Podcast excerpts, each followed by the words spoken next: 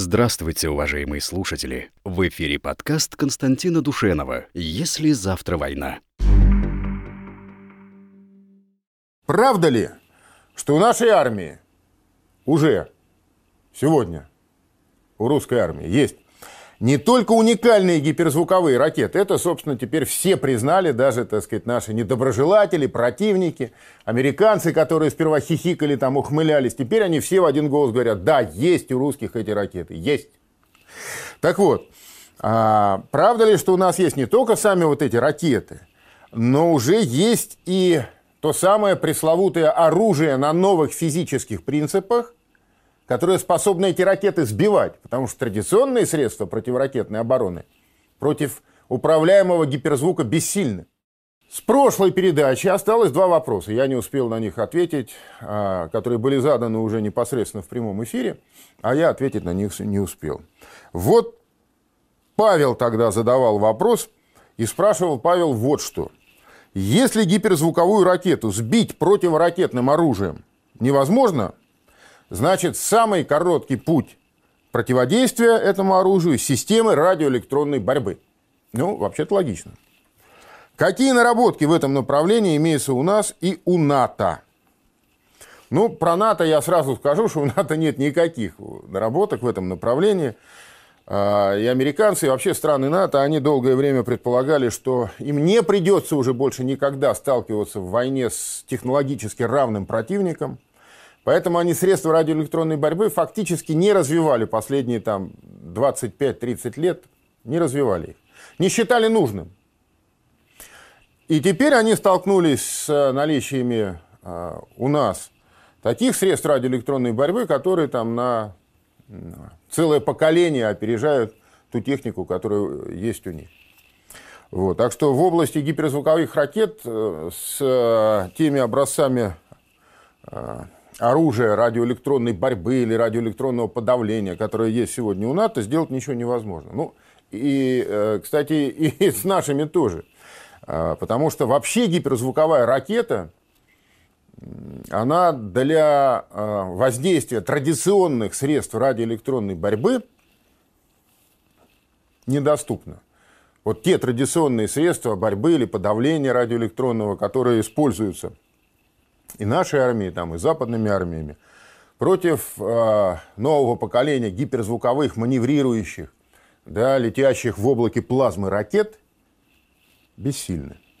Но э, это не значит, что вообще нет ничего. Э, тут можно вести речь об оружии на так называемых новых физических принципах, в частности, об электромагнитном оружии или оружии электромагнитного импульса. Всякий, кто хоть изредка следит за развитием оружейных программ Пентагона, знает, что национальная система противоракетной обороны – первый и безусловный приоритет американского военно-промышленного комплекса. Особенно острой проблема ПРО стала для Вашингтона в 21 веке, после появления у России крылатых ракет большой дальности нового поколения, подобных морским калибрам и авиационным ракетам серии Х-101-102. И уж вовсе вопиющим положение стало в последние несколько лет. После принятия Москвой на вооружение вооружении гиперзвуковых комплексов, подобных космическому авангарду, воздушному кинжалу и перспективному морскому циркону. Впрочем, американские лидеры не устают делать хорошую мину при плохой игре. Например, 28 февраля 2019 года Дональд Трамп, выступая перед американскими военными на Аляске, сказал «Мы расходуем огромные деньги на ракетные и противоракетные технологии, причем по моей личной настойчивой рекомендации. То, что уже сейчас могут делать наши системы противоракетной обороны, похоже на выстрел по иголке, спрятанной в стоге сена. Наша цель очень простая – сделать так, чтобы мы могли отследить, выявить и уничтожить любую ракету, запущенную против США, вне зависимости от ее скорости. США не ищут конфликтов, но если нам придется себя защищать, мы будем бороться и одержим сокрушительную победу. Что тут скажешь? Трамп – хороший шоумен и талантливый политтехнолог, и опытный демагог. Он знает, кому, что, когда и как надо сказать, чтобы получить максимальный политический эффект.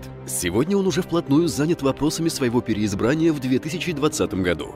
Так что все его такие громогласные заявления имеют отношение не столько к реальному положению дел, сколько к завоеванию симпатий максимального числа избирателей. Короче, на словах у Трампа все тип-топ. Типа при нем Америка процветает и развивается, и достигла сегодня невиданных рубежей, высот глубин и прочих приятных ништяков. Но вот в области реальных дел обстановка совершенно иная. Все авторитетные военные эксперты в один голос признают, и современные, и даже перспективные противоракетные комплексы США не имеют ни единого реального шанса на перехват русских гиперзвуковых ракет. Например, глава стратегического командования США генерал Хайтен не раз публично заявлял, «Сегодня мы не можем отследить полет русских гиперзвуковых ракет. Максимум, что мы можем, зафиксировать их пуск, после чего они исчезают с экранов наших радаров вплоть до момента поражения цели. То есть, попросту говоря, все американские супер-пупер высокотехнологичные средства ПРО способны только, да и то, если повезет, засечь старт какого-нибудь нашего авангарда или кинжала, а потом им останется лишь ждать догадать, на чью голову свалится эта неуловимая и несбиваемая русская гиперзвуковая супербомба. Гадать и надеяться, что на этот раз пронесет. Неудивительно, что на фоне такого бессилия традиционных средств противоракетной обороны речь регулярно заходит о других инновационных средствах борьбы с русским гиперзвуком. Например, о применении против наших ракет новейших средств радиоэлектронной борьбы, которые могли бы вывести из строя аппаратуру управления полетом ракеты, сбить ее с курса, ослепить, обмануть, перенаправить по ложному курсу. Но возможности традиционных средств РЭП в этой области, мягко говоря, минимальны. Воздействовать на гиперзвуковую ракету, летящую в огненном облаке плазмы, на границе между земной атмосферой и ближним космосом с помощью традиционных глушилок и шумелок невозможно. Остается надеяться на так называемое оружие на новых физических принципах, в частности на электромагнитное оружие, выжигающее вражескую электронику с помощью мощного электромагнитного импульса. Развитие этого вида вооружения стало в США предметом самого пристального внимания средств массовой информации и представителей американской политической элиты. Так, в конце января-начале февраля 2019 года в американских СМИ прокатилась волна горячего обсуждения исследования, представленного в Конгресс США под названием «Сценарий атак с применением ядерного, электромагнитного, кибернетического и комбинированного оружия». В тексте доклада говорится, США необходимо учитывать такой фактор, как разработка Россией, Китаем, Ираном и Северной Кореей нового смертоносного оружия. Это, в частности, электромагнитные пушки и бомбы, относящиеся к вооружениям шестого поколения. Они могут вызывать мощное электромагнитное излучение, которое выводит из строя всю электронику. Такая супербомба при взрыве на высоте около 30 километров способна создать зону поражения электромагнитным импульсом радиусом около 600 километров, что приведет к катастрофическим последствиям. В этом районе будут уничтожены любые электрические сети, включая системы жизнеобеспечения целых регионов. Нам нельзя допустить, чтобы наши противники создали такое мощнейшее оружие. Иначе ситуация будет такой. Россия нанесет удар по Европе, Китай нацелен на Тайвань, Иран на Ближний Восток, а Северная Корея нацелена на Японию. Тоталитарные и авторитарные режимы уже начали создание таких бомб, и невозможно предсказать, когда они поступят на вооружение. Если исключить из сказанного бредовые предположения конгрессменов о русском ударе по Европе и параноидальные американские страхи в отношении Китая, Ирана и Северной Кореи, то саму мысль об уникальных боевых качествах электромагнитного оружия надо признать вполне здравой и перспективной.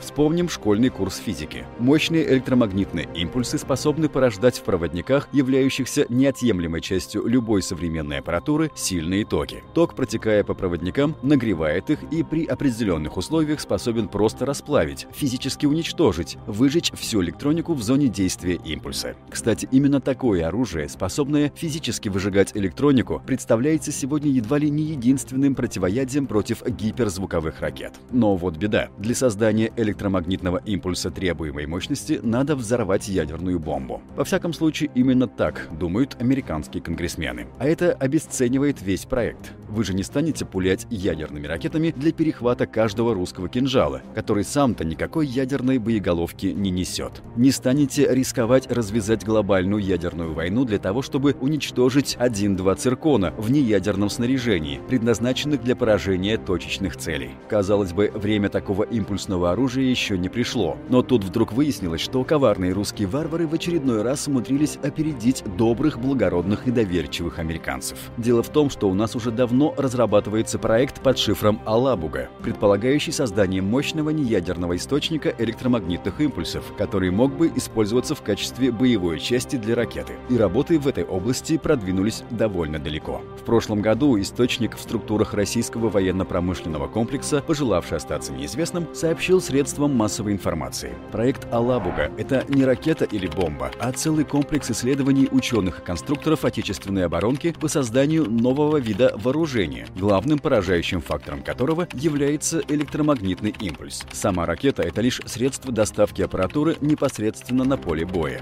Вся суть в боезаряде, который не имеет традиционных средств поражения в виде осколков или взрывной волны, но при этом способен эффективно уничтожать вражескую электронику. Эффект от применения Алабуги может быть сопоставим с ядерным ударом, при том, что сам источник поражающих импульсов не имеет никакого отношения к атомному взрыву. Вот так. Перехватывать русский гиперзвук американцам по-прежнему нечем. Мало того, у них у самих еще как минимум лет 10 не будет никаких гиперзвуковых ракет. А вот наши спецы уже близки к тому, чтобы создать универсальное оружие для уничтожения и перехвата любого гиперзвукового летательного аппарата. Мы русские. С нами Бог. Господи, благослови.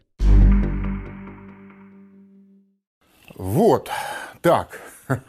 Ну, правда, нужно, конечно, э, вот эти восторги перед оружием на, новом физическим, на новых физических принципах, ну, что ли, как бы не проявлять заранее. Ну, во-первых, эти физические принципы, они совсем не новые, они давно известны ученым, просто раньше они не применялись в военном деле.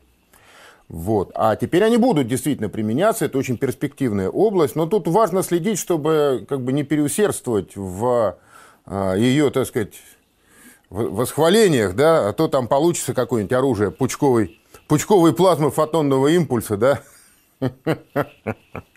Но то, чтобы умные слова нам как бы не затеняли смысл. Ну вот, а, а смысл, в общем, таков, что, конечно, оружие 21 века – это оружие электромагнитное, плазменное, лазерное, пучковое. Это оружие направленной энергии. Вот все эти виды оружия, они на самом деле являются собой просто разные способы передавать энергию из точки А в точку Б. Да? При этом без этого грубого материального носителя со взрывчатым веществом, то есть без ракеты, без бомбы, без снаряда. В точке А находится излучатель, который передает энергию какую, каким способом это вот, э, так сказать, тут есть множество а, разных возможностей, он передает эту энергию в точку Б. А точка Б – это вот движущаяся или стационарная цель. И все, еще раз повторю, все а, вот виды этого оружия на новых физических принципах, будь то, значит, там электромагнитное, будь то лазерное, будь то сверхвысокочастотное, а, это все а, являются разновидности оружия направленной энергии. Вот. И а, оно если оно получит, точнее сказать, когда оно получит, а, действительно, э, ну, ну, если не полное, то хотя бы такое, так сказать, существенное развитие, оно в значительной мере э, станет универсальным и сможет решать самые разные задачи, в том числе и задачи перехвата гиперзвуковых носителей. Потому что если нам удастся да, передать на борт гиперзвуковой ракеты большое количество энергии, то есть, грубо говоря, нагреть ее. Хотя, куда уж казалось больше нагреть, если она летит в облаке плазмы раскаленной, да, и так, так сказать, а, раскалена, так сказать, до нельзя. Но, скажем, а, передать а, эту энергию в аппаратуры, в головку самонаведения, с тем, чтобы физически ее уничтожить, грубо говоря, расплавить, то это, конечно, так сказать, приведет ракету в негодность. Как и когда и каким образом будут реализовываться, в какой последовательности будут реализовываться эти все проекты, сейчас гадать бессмысленно. Но факт остается фактом. А, несколько заявлений было сделано, что первые образцы вот этого оружия на новых физических принципах уже включены в нынешнюю госпрограмму вооружений. Я напомню, что она завершается в конце 2027 года, то есть э, вот в ближайшие эти годы мы должны так или иначе, так сказать, увидеть что-то, и та завеса тайны, которая скрывает сейчас это вооружение, она будет, пусть немножко, но все-таки, так сказать, приподнята. Осталось только дождаться. Еще один вопрос остался у нас в прошлой передаче. Алексей спрашивал. Константин Юрьевич, в СССР еще в конце 80-х годов велись разработки самолета МиГ-37Б. Самолет создавался по стелс-технологиям, его скорость должна была быть более 5000 километров в час. А, миф это или реальность? Алексей, должен вам сказать, что это миф. Дело в том, что в конце 80-х годов а, и в Америке, и в Советском Союзе действительно а, существовал большой интерес у военных к этим стелс-технологиям, к новым суперсамолетам. Это все так или иначе проникало и в какие-то открытые источники информации, как бы широкие круги, так сказать, почтеннейшей публики, которые интересуются военной проблематикой, тоже были а, в курсе, что эти направления активно разрабатываются. И вот всем этим решили воспользоваться коммерсанты. А, чтобы было яснее как, я подготовил иллюстрацию. Покажите нам, пожалуйста, эту иллюстрацию. Да, значит, коммерсанты решили выпустить серию сборных моделей различных фантастических самолетов. И вот в 1987 году вы, вы на иллюстрации видите, так сказать, э, рисунок на крышки коробки, внутри которой находится сборная модель вот этого якобы, так сказать, противорадарного советского истребителя МиГ-37Б. В 1987 году американская компания Testors выпустила игрушечную модель этого советского стелс-истребителя. А, МиГ-37Б. Модель эта стала, кстати, одной из самых коммерчески успешных игрушек за всю историю компании. Но они не только наши самолеты, они и свои, американские перспективные самолеты тоже в виде таких вот игрушек значит, э, делали. Э, игрушки эти получили очень широкое распространение, и вот даже перекочевали так сказать, э, каким-то таким фантастическим образом да, на странице неких, так сказать, ну, недостаточно просто исторически компетентных аналитиков, которые э, говорят, что вот Советский Союз, значит, там в 80-е годы имел этот самый МиГ-37Б со скоростью 5 махов, ну и так далее, и так далее, и так далее. В реальности, значит, э, такой машины Советский Союз в конце 80-х э, не имел. Это, так сказать, факт очевидный.